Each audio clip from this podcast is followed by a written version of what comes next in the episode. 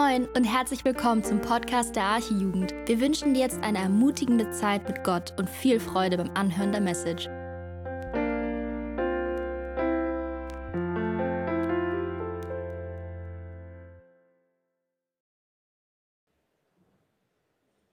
So, das funktioniert.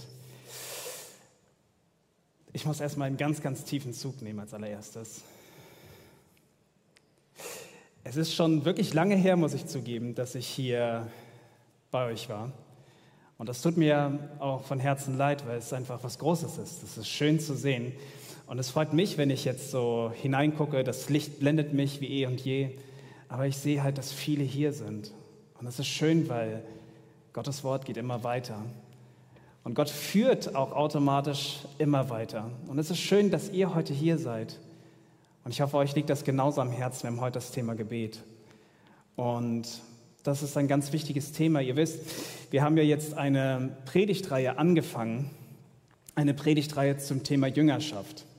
Und dazu habt ihr schon wahrscheinlich schon einige Predigten gehört. Andi hat zum Beispiel darüber gepredigt, über sieben Kennzeichen ähm, für Jüngerschaft. Aber gleichzeitig habt ihr schon gesehen, was eben halt es bedeutet zu glauben, was es bedeutet, vollen Einsatz für Jesus zu geben, welche Herausforderungen vielleicht auch in dieser Jüngerschaft einhergehen. Und heute soll es um das ernsthafte Gebet zu Jesus gehen.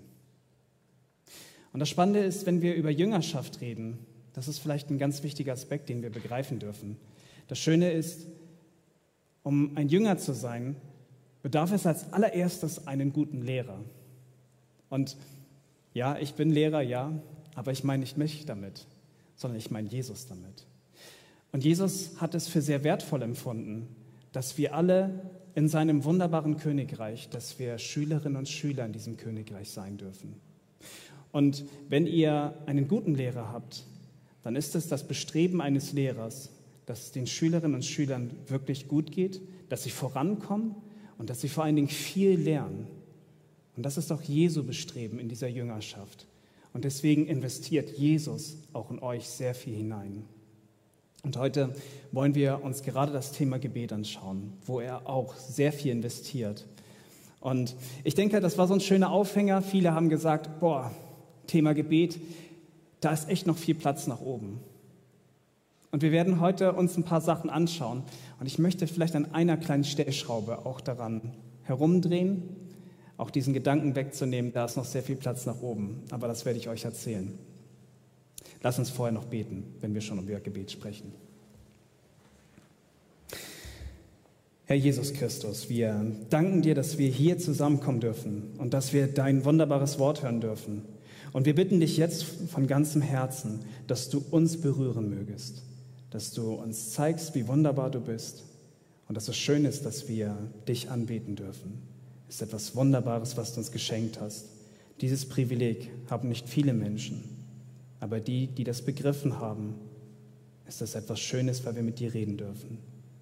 Ich bitte dich jetzt, dass du uns alle leiten wirst, auch mich in meiner Schwachheit dazu nutzen magst, aber dass es letztendlich alles zu deiner Ehre geschehen wird, denn du bist unser Herr und Heiland. Wir danken dir. Amen. Es ist morgens 5 Uhr. Und ein Mann steht auf und er steigt auf das Dach. Und er hat nicht als erstes sein Handy rausgenommen, hat seine sozialen Netzwerke erstmal gecheckt, ein paar Nachrichten durchgegangen. Nein, er ist hoch einfach auf das Dach gegangen, ohne einen jeglichen anderen Gedanken. Und er fing dort an zu beten. Wisst ihr, von wem ich rede? Nicht von mir. Ist Jesus. Gottes einziger Sohn hier auf Erden, der ja selbst Gott ist, der empfindet es als nichts wichtiger. Das Erste, was er morgens gleich tut, ist es, seinen Vater im Himmel zu suchen. Er möchte ihn loben, er möchte ihn ehren, er möchte ihn um Weisung bitten. Er liebt seinen himmlischen Vater im Himmel. Spurgeon, falls euch vielen etwas sagt, das war damals ein englischer Pastor. Der sagte immer das Folgende. Er sagte, beten ist wie das Atmen der Seele. Und ich weiß nicht, ob ihr mal schwimmen wart und ob ihr mal für eine längere Zeit mal runtergetaucht seid. Ich, damals war das eine Prüfung, man musste diese 3,80 Meter, Meter musste man runtertauchen, um dann zum Beispiel einen Ring zu holen. Dann hat man so eine gewisse Reife erreicht. Aber es gibt nichts Schöneres, wenn du runtergetaucht bist, den Ring geholt hast und dann, wenn du dann an die Oberfläche kommst, einmal einen richtig tiefen Atemzug nehmen kannst. Tief atmen. Wisst ihr, unsere Beziehung zu Gott, die soll lebendig sein und nicht tot sein. Und wir brauchen ganz dringend manchmal einen tiefen Atemzug, einen tiefen Lebenszug, wenn man so möchte. Und deswegen brauchen wir ganz dringend den Kontakt zu unserem Vater im Himmel. Und das Schönste ist, das können wir im Gebet. Und so ist es wirklich das Gebet, das Atemholen, das Atmen der Seele ist. Heute wollen wir uns in diesem Jüngerschaftskurs uns das ernste Gebet zu Jesus anschauen. Und ich möchte gerne mit einem anderen Mann anfangen, und zwar mit dem Propheten Elia. Darüber hatten wir ja auch so eine kleine Predigtreihe. Und nur so ein ganz kurz möchte ich euch nur so einen kleinen Teil vorlesen und dann möchte ich euch zeigen, warum ernst Gebet. Es steht in Jakobus 5 und dann ab Vers 16 bis 18 sind nur drei Verse, ganz kurz. Aber ich würde gern das auch so ein bisschen mit benutzen wollen, weil uns das immer wieder leiten wird. Das steht in Jakobus 5, in dem Vers 16 bis 18. Ich lese einmal nur diese drei Verse vor. Um vielleicht kurz den Kontext schnell zu erklären. Eigentlich geht es hier um Heilung, aber dann geht es um ein Ernstgebet und das möchte ich euch gern vorlesen. Bekennt einander die Übertretungen und betet füreinander, damit ihr geheilt werdet. Und jetzt passt auf, das Gebet eines Gerechten vermag viel, wenn es ernstlich ist. Elia war ein Mensch von gleicher Art wie wir und er betete inständig, dass es nicht regnen solle. Und es regnete drei Jahre und sechs Monate nicht im Land. Und er betete wiederum, da gab der Himmel Regen und die Erde brachte ihre Frucht. Wir können hier einen Mann sehen, der mit vollem Herzensergreifen, mit vollem Ernst gebetet hat und daraus ein wirklich erstaunliches Wunder passiert ist. Und eigentlich, was hier uns auch gesagt werden sollte, ist, dass ein Ernstgebet sehr viel vermag. Und das möchte ich heute mit euch gemeinsam anschauen, was denn dieses Ernstgebet ist und warum dieses Ernstgebet so viel vermag. Aber lasst uns vielleicht erstmal damit anfangen, die Frage danach, was ist eigentlich überhaupt ein Gebet? Gebet ist erstmal an erster Stelle nur ein Gespräch mit Gott. Ich meine, im besten Falle haben wir einen Dialog mit Gott. Und das ist beispielsweise so, Gott kommuniziert mit uns auf unterschiedlichen Wegen. Ja? Viele von euch kennen das, dass wenn ihr zum Beispiel Gottes Wort lest, wo ja schon Wort drin ist, Gott kommuniziert durch sein Wort mit uns. Aber Gottes Wort ist nicht die einzige Art, wie Gott mit uns kommuniziert. Gott kann zum Beispiel durch die Schöpfung kann er mit uns kommunizieren. Wir können bestimmte Dinge sehen und wir sind einfach total erstaunt, was Gott geschaffen hat. Es spricht zu uns. Gott kann aber auch durch die Gemeinschaft, durch euch, die ihr seid, die ihr in Christus seid, kann auch kommuniziert werden. Gott spricht dadurch.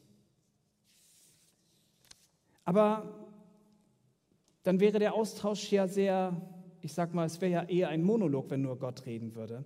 Nein, auch du, lieber Christ, hast eine wunderbare Möglichkeit, Gott zu suchen. Du kannst ihn anrufen. Das ist tatsächlich so, wenn du Gott anbetest, ist es so, als würdest du einen Telefonhörer nehmen und würdest jemand an einer anderen Leitung dann finden, der mit dir redet. So ist das Gebet eigentlich ein Gespräch mit Gott. Aber die Frage, die sich stellt, wenn du anfängst, Gott anzubeten, wenn du ihn anbeten möchtest, dann, wo kommen wir dann dorthin? Ich meine, ihr kennt das wahrscheinlich, wenn ihr irgendwie Computerprobleme habt, dann ist man sehr schnell in Indien mit jemandem verbunden. Aber wo kommst du hin, wenn, wenn du Gott anrufst? Und ich möchte dir mal den folgenden Gedanken möchte ich dir mitgeben, okay? Stell dir mal das folgende vor, okay? Stell dir mal vor einen wirklich prächtigen Thronsaal, ja? Wenn man einen König sucht, ja, wenn man einen König sucht, dann müsste man eigentlich einen riesigen Palast sehen und einen riesigen Thronsaal, der so extrem lang sein müsste und ganz am Ende müsste dort ein riesiger Thron stehen. Und vielleicht kann man sich das so ein bisschen so vorstellen, aber bevor du zu einem König kommen kannst, da musst du erstmal eine Audienz bekommen. Du kannst nicht einfach so zu dem König gehen. Nein, du musst vorher darum bitten, dass du überhaupt dahin gehen darfst. Und selbst wenn du dann irgendwann bei dem König bist, dann musst du demütig musst du zu ihm hingehen, weil dieser König hat ja alle Macht. Dieser König kann alles mit dir machen. Nicht jeder kann zum König kommen. Aber wisst ihr, bei Gott ist das ein bisschen anders. Das gleiche Prozedere eigentlich. Gott ist ein gewaltiger König. Gott ist gigantisch und er ist groß.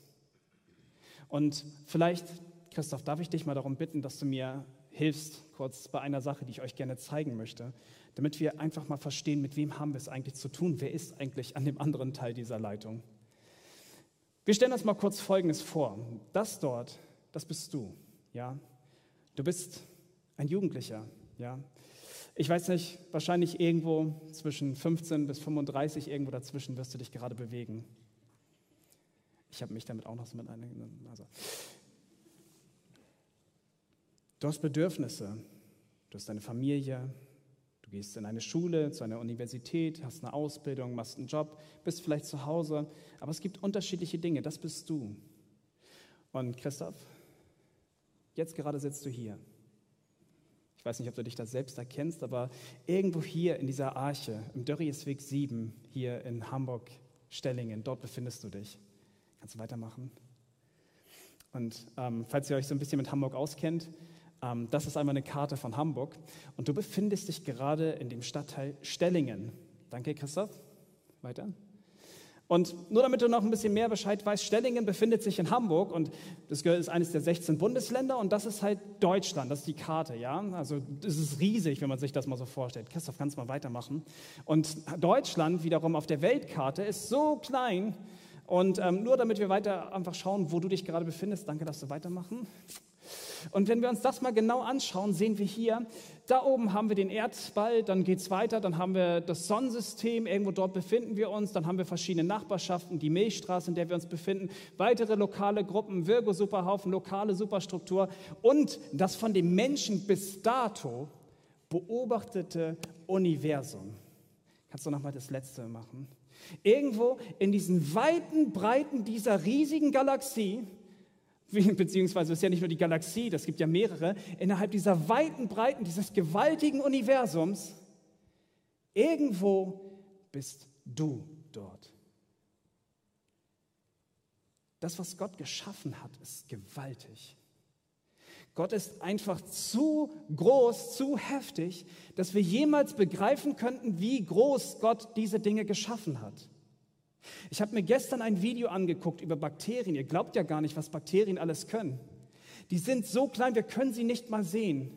Gott hat wirklich die kleinsten Mikroorganismen geschaffen und hat das gewaltige Universum geschaffen. Und ich möchte zu diesem einen Punkt kommen, mit diesem Gott bist du, wenn du zu ihm betest, bist du verbunden.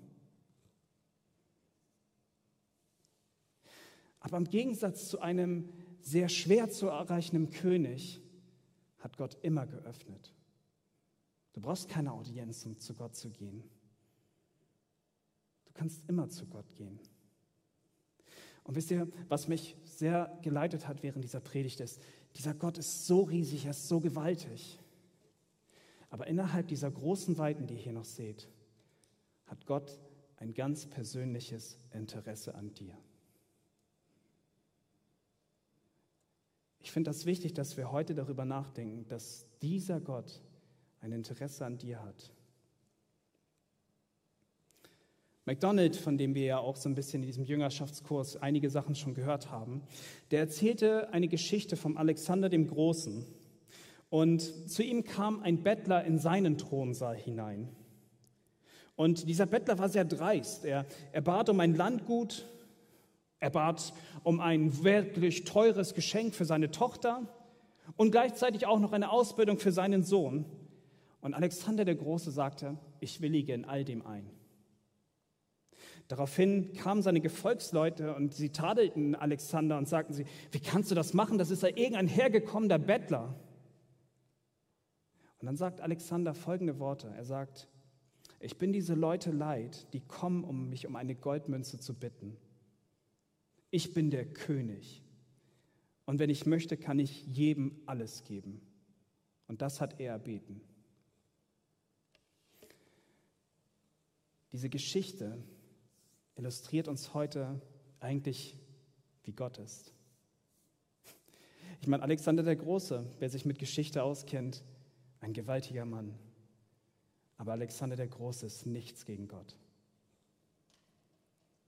Wie viel mehr wird derjenige dir geben, der dich von Herzen liebt, der ein persönliches Interesse an dir hat?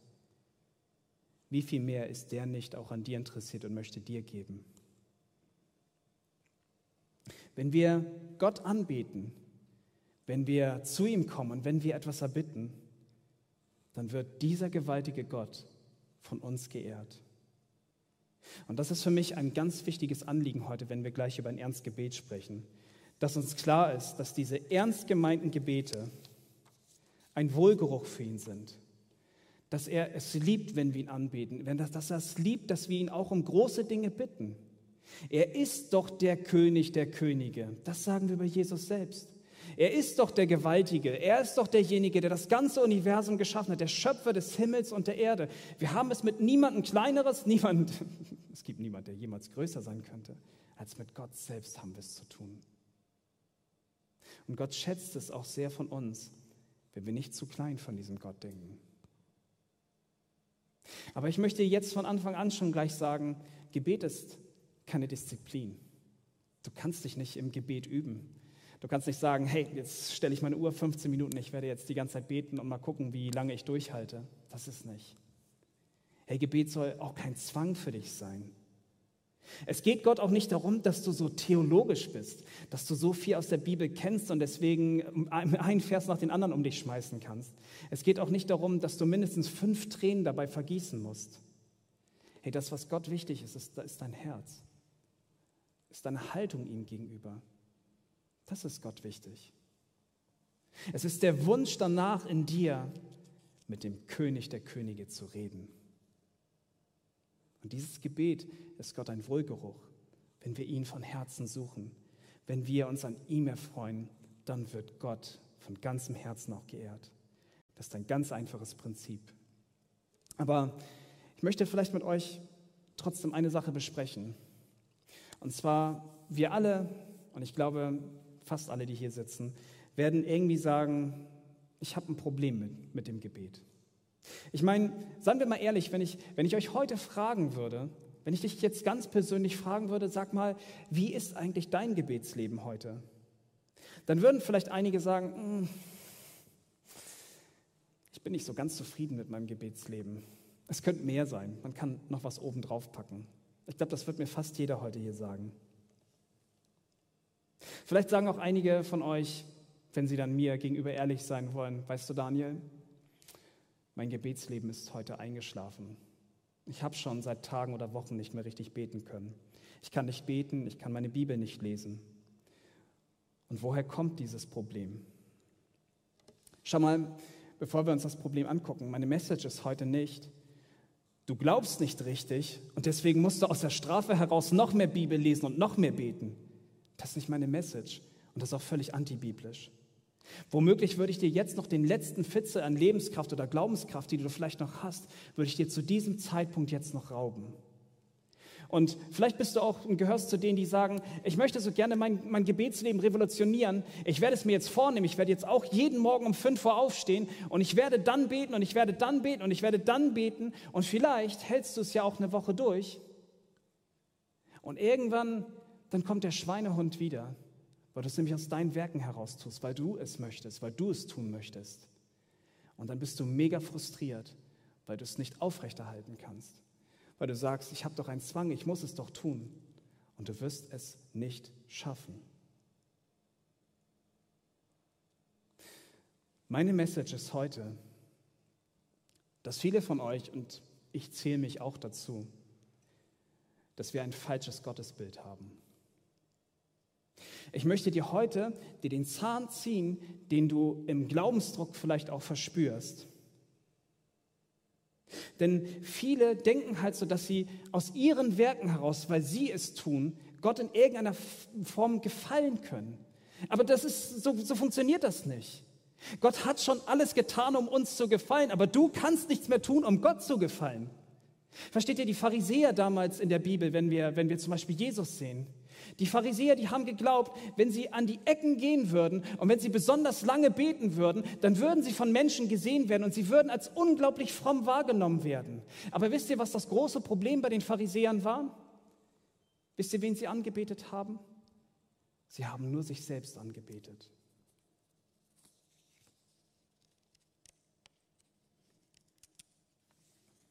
Furchtbar, wenn die Seiten so zusammenkleben. Lass mich dir Folgendes sagen. Gott sucht keine frommen Theologen, die so ein wunderbares Bibelwissen haben. Nein, lass mich sagen, Gott ist an dir interessiert. An dir ganz persönlich, wie du bist. Gott möchte dich haben. Und Gott möchte wenn du weißt, dass er dich von ganzem Herzen möchte, dass du aus dieser Freude heraus ihn suchen wirst.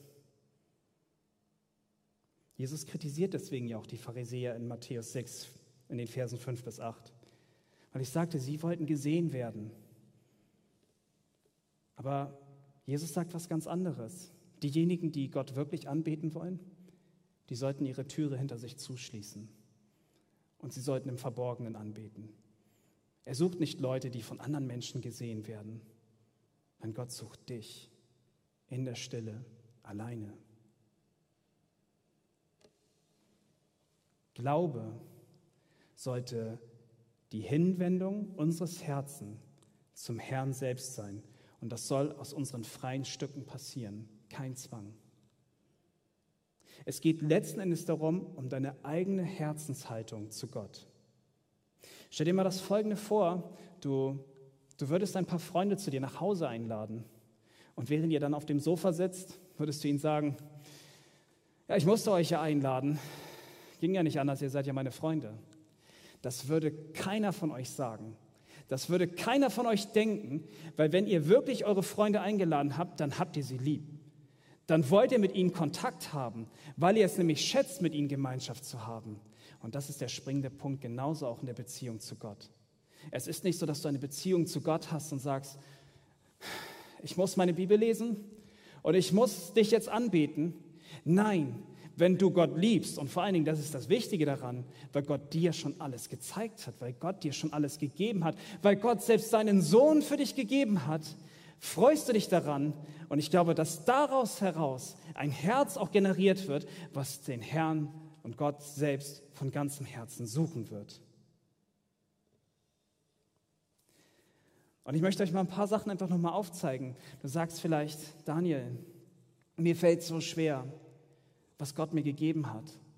Aber ich möchte mal ein paar Dinge einfach mal dir kurz sagen, damit wir nur, das ist nur wichtig, damit wir verstehen, dass wir ihn aus Freude anbeten dürfen. Stell dir mal das Folgende vor. Gott hat dir folgende Sachen gegeben, wenn du an ihn glaubst. Er hat dir Vergebung gegeben, rettenden Glauben, Gerechtigkeit, Heiligung, Gotteskindschaft, eine Gemeinde, Gemeinschaft mit anderen Christen, Geistesgaben, Liebe, Hoffnung, Gnade, Barmherzigkeit. Und ich habe jetzt nur von geistlichen Segnungen gerade gesprochen, ja. Ein jeder von euch hat wahrscheinlich ein Dach über dem Kopf. Du hast Essen, wenn du den Kühlschrank aufmachst, hast du was zu essen. Du hast Freunde, du hast Familie, du hast eine Schule, vielleicht einen Ausbildungsplatz, eine, einen Uniplatz und selbst wenn du arbeitslos bist, bist du hier in einem Land aufgehoben, was dich immer auffängt. Gott hat dir echt viel gegeben. Wenn ich eine Tatsache über Gott kennengelernt habe, dann, dass Gott von uns geehrt werden möchte, das stimmt. Aber überleg mal, was Gott dir alles gegeben hat was wir überhaupt nicht verdient haben. Gott ist echt gewaltig. Jakobus sagt uns auch, dass jede gute Gabe von dem Vater im Himmel kommt. Es kommt als Geschenk, als vollkommenes Geschenk von oben herab, von dem Vater der Lichter. Und ich möchte das Folgende nochmal, auch ganz klar nochmal sagen. Wenn du den Herrn Jesus Christus auch in deinem Leben kennengelernt hast, dann hast du das größte Geschenk aller Zeiten erhalten. Es gibt nichts Gewaltigeres, dass Gott selbst das, was er am allermeisten geliebt hat, seinen Sohn Jesus Christus, er dir ganz persönlich sagt, und du darfst deinen Namen jetzt einsetzen, ich liebe dich. Das ist Gottes Botschaft heute. Ich habe meinen Sohn für dich an dieses Kreuz gepackt. Mein ganzer Zorn musste über, diesen, über meinen Sohn her. Warum? Weil ich liebe dich. Dieser vollkommene Ausdruck ist das größte Gut und es gibt nichts Größeres als Gottes Liebe zu uns. Es gibt nichts, was jemals gewaltiger sein könnte. Kein Zwang, sondern Herzensfreude. Herzensfreude, zu Gott selbst zu kommen, ihn anzubeten. Und selbst wenn du super traurig bist und deine Situation vielleicht gerade sagt, ich verspüre gerade keine Freude, ist es nicht Gott, der selbst sagt, du kannst zu mir kommen? Ist er nicht gerade der, der sagt, ich möchte dich trösten? Ist er nicht der, der sagt, ich möchte dich von ganzem Herzen erquicken? Ist er nicht derjenige, der dir wieder Kraft und Mut zuspricht? Wenn wir so über Gott nachdenken, puh, Gott ist echt gewaltig. Und ich möchte dir heute Mut machen. Ich, ich möchte nicht die Moralkeule schwingen.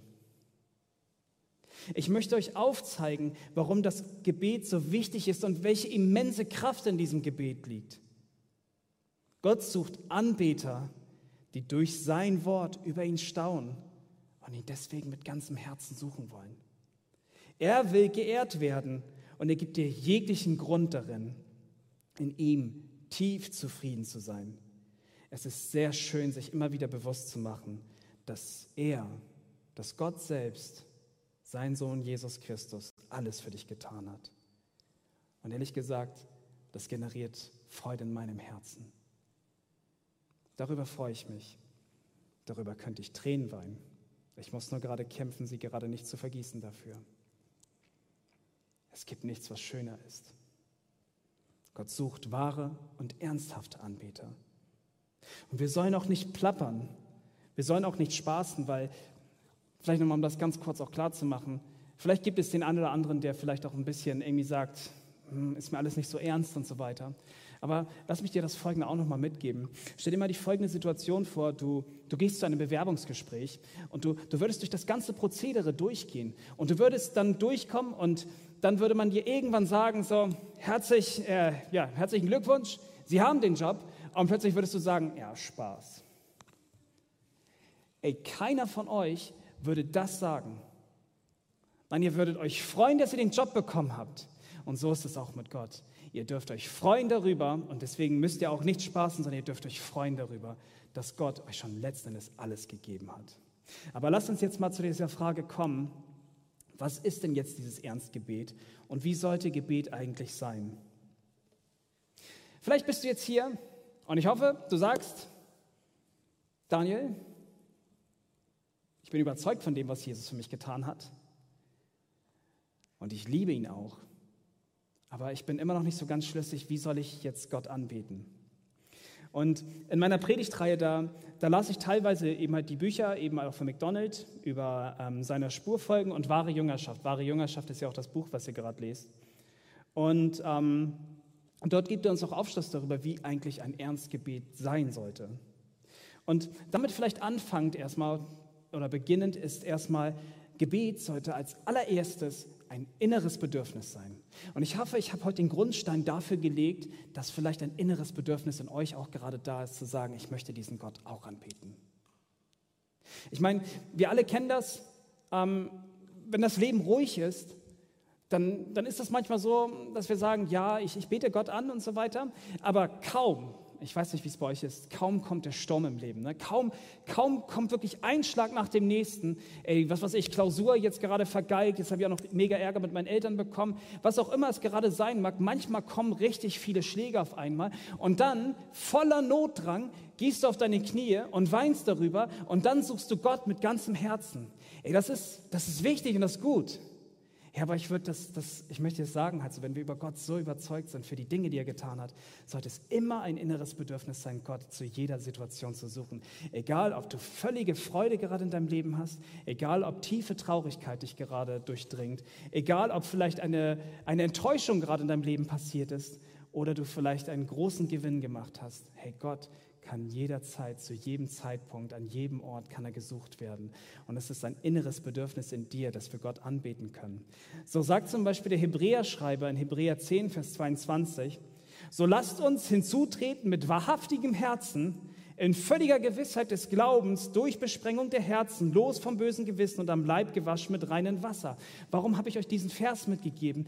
Weil wir auch Gott mit wahrhaftigem Herzen auch anrufen dürfen. Wir haben ja auch Anliegen, die wollen wir mit ihm besprechen, Dinge, die wir ihm bringen wollen und wir dürfen hinzutreten, wir dürfen mutig sogar zu diesem Thron kommen. Und Gott lädt uns ein, dass wir zu ihm kommen können.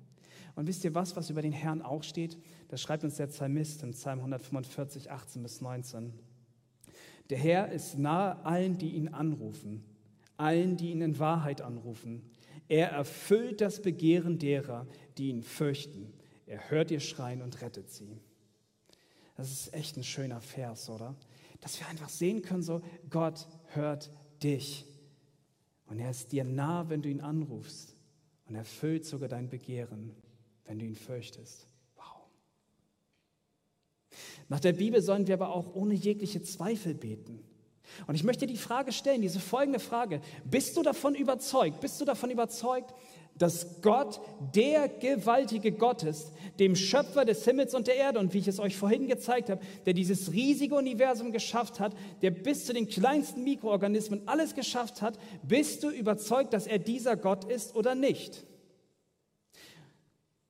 Und dieser Person wirst du gegenübertreten, wenn du betest. Und so mag das manchmal auch sein, dass wir vielleicht Glaubenszweifel haben.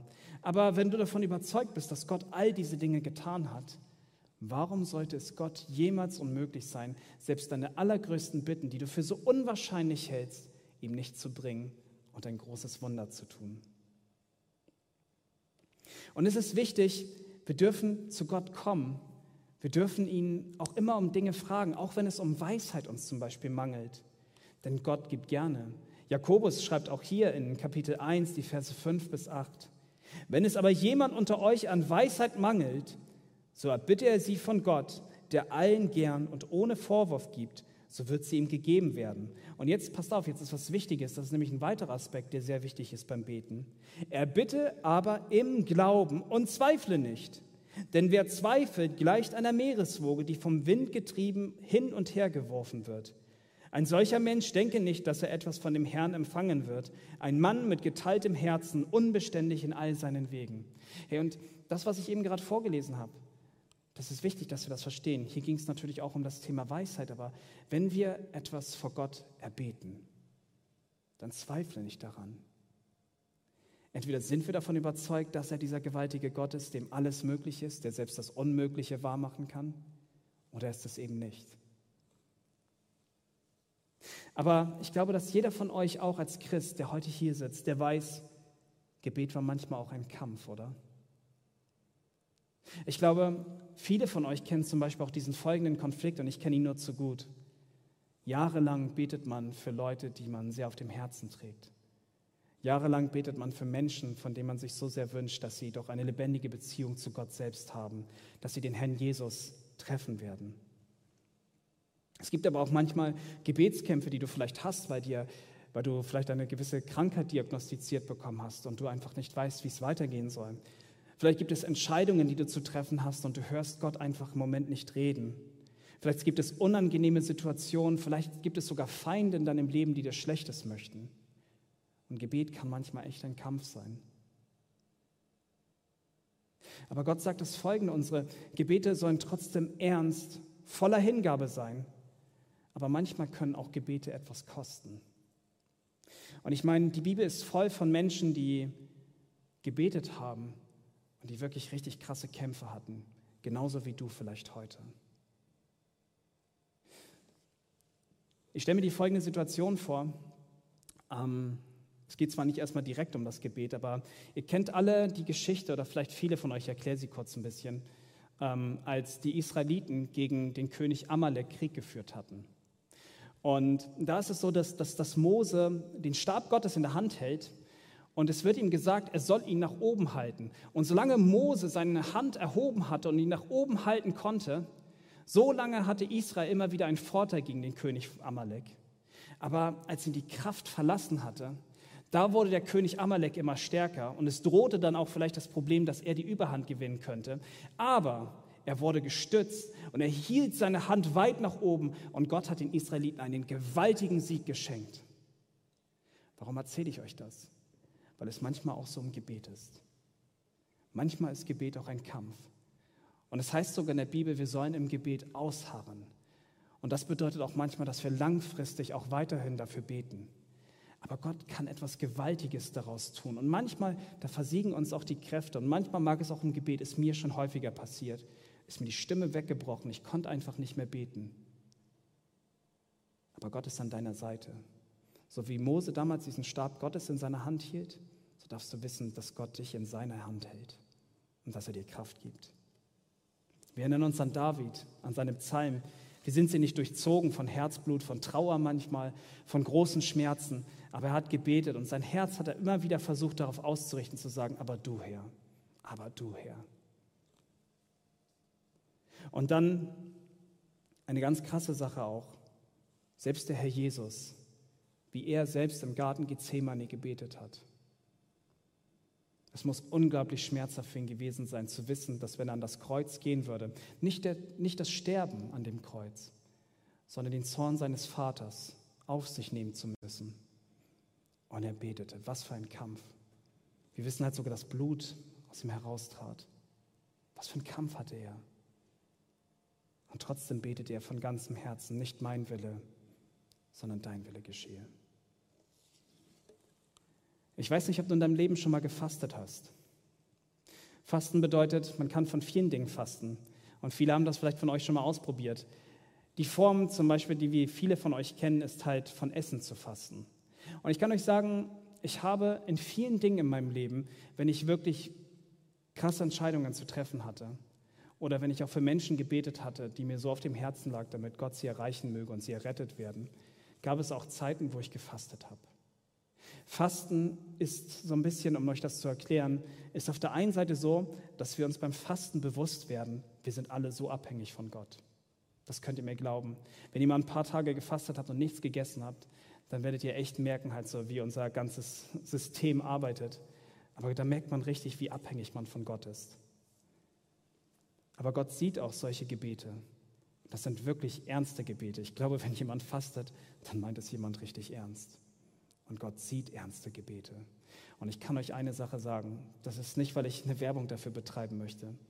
Gott hat all die Gebete, die ich während dieser Zeit gesprochen hatte, wenn ich immer zu ihm gekommen bin, in außergewöhnlicher Weise erstaunlich beantwortet. Gebete dürfen auch mal was kosten. Aber ich möchte dir heute viel Mut zusprechen. Vor allen Dingen möchte ich dir Hoffnung heute geben. Niemals aufzuhören, große Anliegen zu Gott selbst zu bringen. Ich meine ganz klar, ja, du sollst nicht in Selbstsucht beten. Du sollst nicht dafür beten, halt so, dass du ein riesiges, nichts dagegen, es kann vielleicht auch sein, dass Gott dir ein Haus schenken möchte, aber es soll nicht diese Selbstsucht sein, ich brauche dieses riesige Haus oder ich brauche diesen Ferrari, der vor meiner Tür steht. Nicht diese Selbstsucht. Vielleicht brauchst du ein Haus, das ist jetzt eine andere Sache. Aber Gebete sollten auch dem wunderbaren Willen Gottes selbst entsprechen. Und darf ich dir vielleicht Mut machen, wenn du gerade auch jemand bist, der für Menschen betet, die noch nicht errettet sind? Darf ich dir was sagen? Das ist Gottes Wille. Das heißt nämlich über Gottes Willen, dass er möchte, dass alle Menschen gerettet werden. Deswegen bete weiter. Harre darin aus, halt so. Auch wenn das Kämpfe sind, auch wenn du jahrelang nichts siehst. Mein Opa beispielsweise, der hat nach 35 Jahren, da war ich noch nicht mal geboren, haben meine Eltern schon dafür gebetet und ich seit meiner Kindheit, hat er gerade erst letztes Jahr sein Leben Jesus gegeben.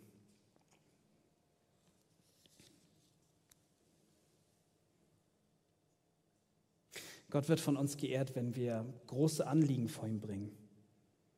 Und ich frage dich, hat Gott nicht auch in deinem Leben schon krasse Wunder getan?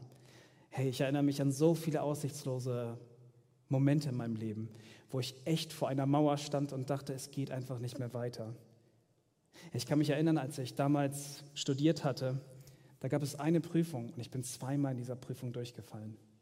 Und ich muss zugeben, das ist leider traurig, Schande über mich darin, aber ich habe wirklich ein Leben versucht, weg, abseits von Gott auch zu leben.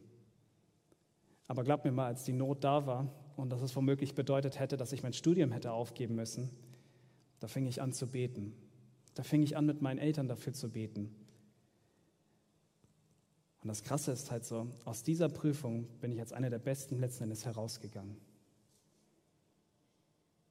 Gott ist echt gewaltig. Wenn ich echt manchmal so zurückblicke, ich hoffe, ihr könnt das auch. Gott ist so groß. Er tut so erstaunliche Dinge. Und ich sage dir, wenn du nicht weißt, wenn du nicht weißt, an welche Universität du gehen sollst, bring es Gott. Du weißt nicht, ob du wieder gesund werden kannst? Hey, bring es zu Gott. Du weißt nicht, wenn du heute sterben würdest, wo du hingehst. Bring es zu Gott. Gott ist derjenige, der dir die guten Gaben gibt, der dir sogar seinen Sohn Jesus Christus dir deutlich vor Augen malen möchte. Und wenn du sowieso auch zu diesem Thema Fragen hast, darfst du gerne sowieso zu uns kommen. Aber bring all deine Anliegen, egal wie klein, egal wie groß sie sind, bring sie zu Gott und ehre ihn dafür. In Philippa 4, die Verse 6 bis 7 heißt es, sorgt euch um nichts, sondern in allem lasst durch Gebet und Flehen mit Danksagung eure Anliegen vor Gott kund werden. Und der Friede Gottes, der allen Verstand übersteigt, wird eure Herzen und eure Gedanken bewahren in Christus Jesus. Und vielleicht, das habe ich schon andeuten, angedeutet, Anbetung ist eine Herzenshaltung. Aber Anbetung kann immer stattfinden. Egal, wo du hingehst, Gott ist immer da. Egal zu welchem Zeitpunkt, Gott ist immer da. Henoch aus der Bibel, der ging die ganze Zeit mit Gott und hat sich mit ihm unterhalten. Ich, ich meine, klar, ne? ich sage nicht zu euch, hey, geh auf die Straße und äh, wenn du deine 15 Minuten nach Hause gehst, sprich ganz laut mit Gott, das sage ich dir nicht. Aber wisst ihr was? Auch wenn wir in unseren Gedanken sind, können wir über Gott nachdenken, über sein wunderbares Wesen, was er getan hat. Du kannst über ihn nachdenken und ich, und ich frage dich halt so auch, wo sind deine Gedanken den ganzen Tag? Und dann auch was Schönes, Anbetung machen wir ja nicht nur, weil wir unsere Hände falten und unsere Augen zu machen. Anbetung findet die ganze Zeit statt. Und was schön ist zum Beispiel, wenn Jan Davi und die Lobpreisband uns zum Beispiel in die Anbetung mitnehmen, wenn wir gemeinsam Lieder singen und darüber triumphieren, wie groß unser Gott ist. Das bringt mich in Anbetung. Und das Schöne ist halt so, auch was Lobpreis betrifft, ein jeder von euch hat einen Mund. Jeder von euch mittlerweile hat wahrscheinlich fast alle ein Smartphone. Du kannst Lobpreis überall hören. Du kannst Lobpreis überall singen. Du kannst Gott überall anbeten. Ist das nicht ein Privileg? Es heißt in 1. Thessalonicher 5, die Verse 16 bis 18, freut euch alle Zeit, betet ohne Unterlass. Seid in allem dankbar, denn das ist der Wille Gottes in Christus Jesus für euch. Und vielleicht noch eine Sache. Ich bin davon überzeugt, dass unsere Gebete auch konkret sein sollten.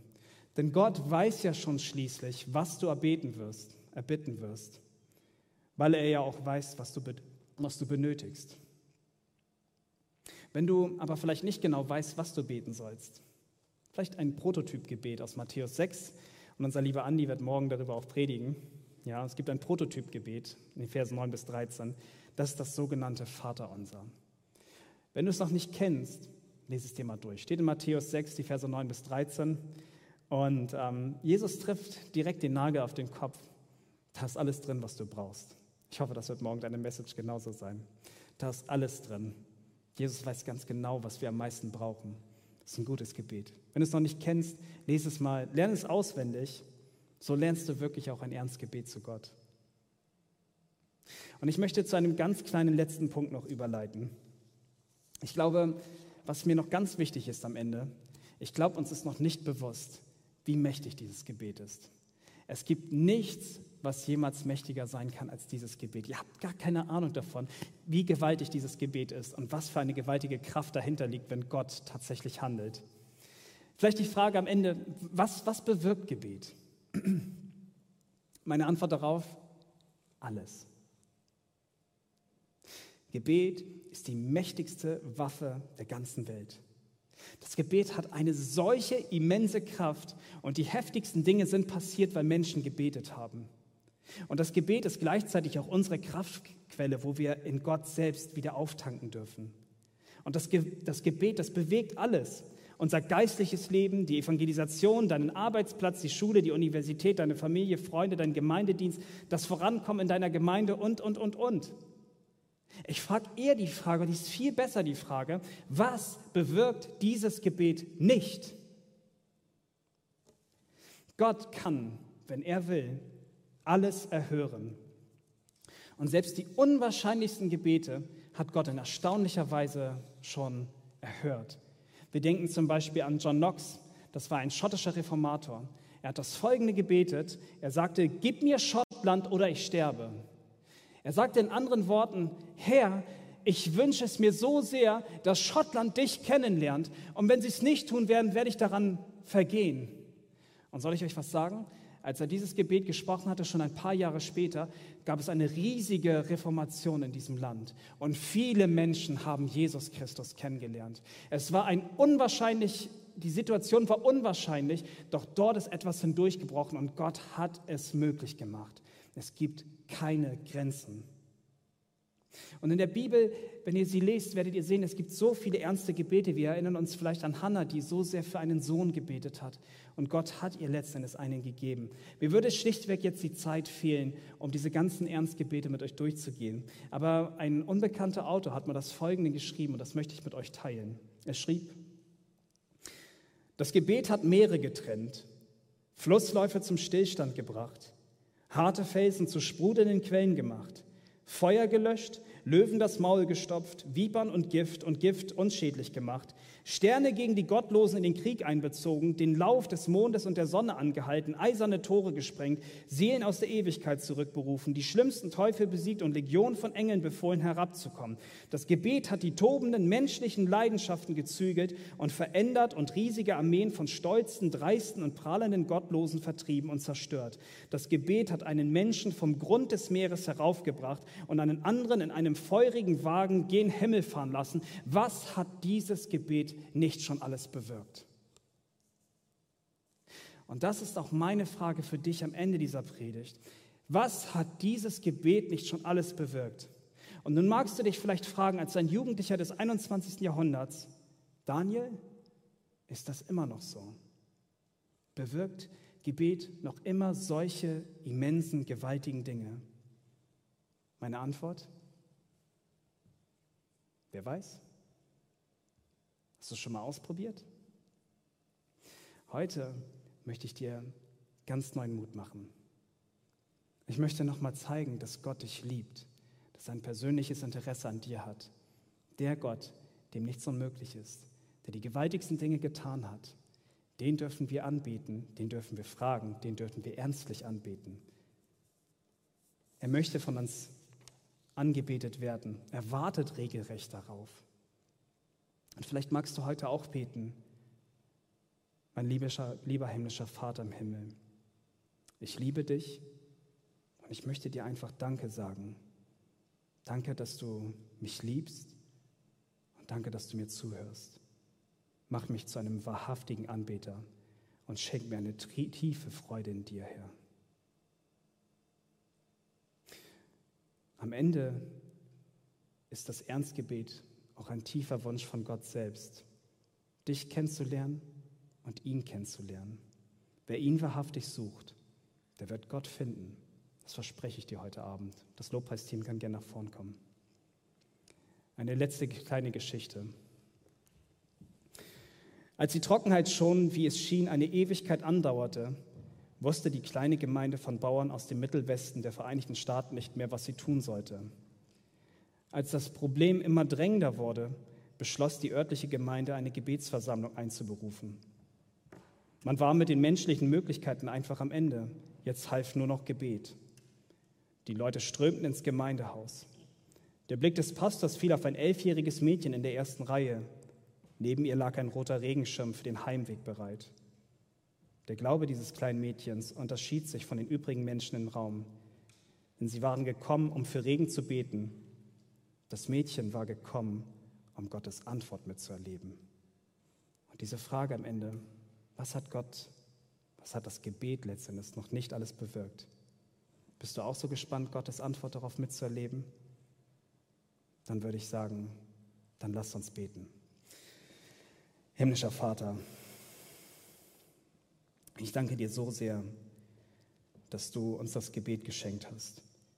Ich danke dir, dass wir zu dir kommen dürfen, dass wir dich anbeten dürfen, dass wir eine tiefe Freude in dir haben dürfen und wissen dürfen, dass du der gewaltige Herrscher bist. Du bist unser Gott und dir ist nichts unmöglich. Und ich bitte dich von ganzem Herzen her, dass du unser Gebetsleben wieder ganz neu revolutionieren wirst, weil wir einfach von dir so überzeugt sind, weil du so etwas Großes getan hast und sogar deinen Sohn nicht dafür verschont hast, um eine Beziehung zu uns zu haben. So bitte ich dich von ganzem Herzen, mache uns zu wahrhaftigen Anbetern. Ich danke dir und erbitte all dies in deinem wunderbaren und großartigen Namen, Herr Jesus Christus. Amen.